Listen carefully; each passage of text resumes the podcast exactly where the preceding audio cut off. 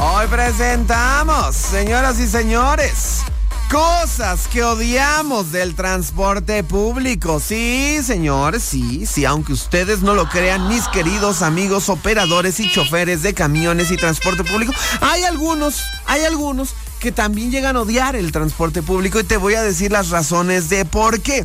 Punto número uno no existe el espacio personal. No tienes que ir apretado uno encima del otro. ¿Sabes qué me pasó el otro día? Iba en el camión, iba en, el, micro y tenía como una extraña cosa, así como un escaloncito justo en el asiento en el que yo iba, donde pues a los caballeros les daba por subirse, ¿no?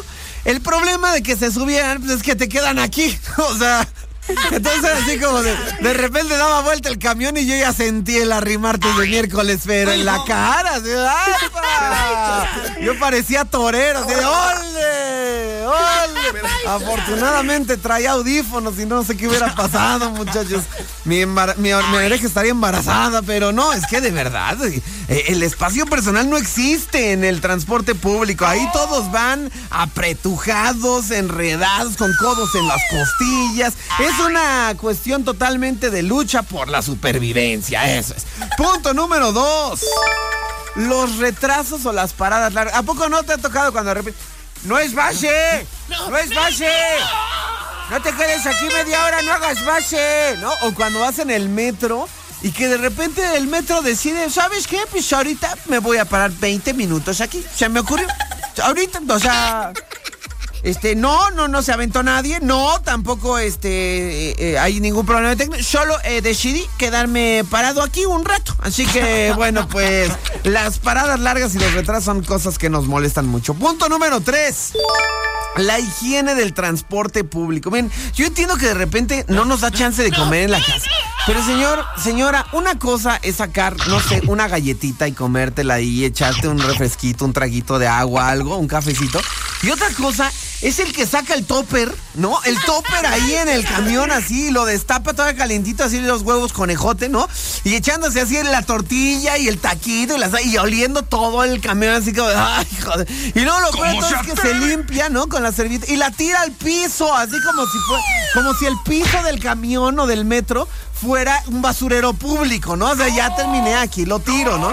Porque sí, eso la neta, independientemente de que pues también los choferes tendrían que preocuparse por tener limpia la unidad, también mucho depende de nosotros. Punto número cuatro. Los choferes manejan horrible. Dicen, dicen. No, no me, ha, no me ha tocado. Solamente cuando van echando carreras, ¿no? De que, órale, el primero que llega la base gana. Y tú así ¡ay, espérate! ¡Ey! ¡No! Porque eso, eso va de la mano con el siguiente punto, que es ignoran la parada y la bajada, ¿no? No hay nada más frustrante que estás así paradito en el camión, ¿no? Y de repente lo ves venir, ¡ay, ahí viene el camión! Y le hacen la parada y... y tú, ¡Ey! ¡No te pases, casito! ¡Ya voy tarde al trabajo! O peor tantito cuando ya vas arriba del camión y tocas el timbre y no te para, ¿no? Y tres cuadras después de ¡bajan! ¡Bajan! Y todavía. Aquí no hay parada. No, pero es que hace tres cuadras, hijo. Y punto número cinco y el más importante pues, pues eh, lo que viene siendo el acoso, ¿no, muchachos? O sea, de repente hay algunos abusadores, ¿no? Que pues ahí aplican el arrimartes de miércoles con las señoritas.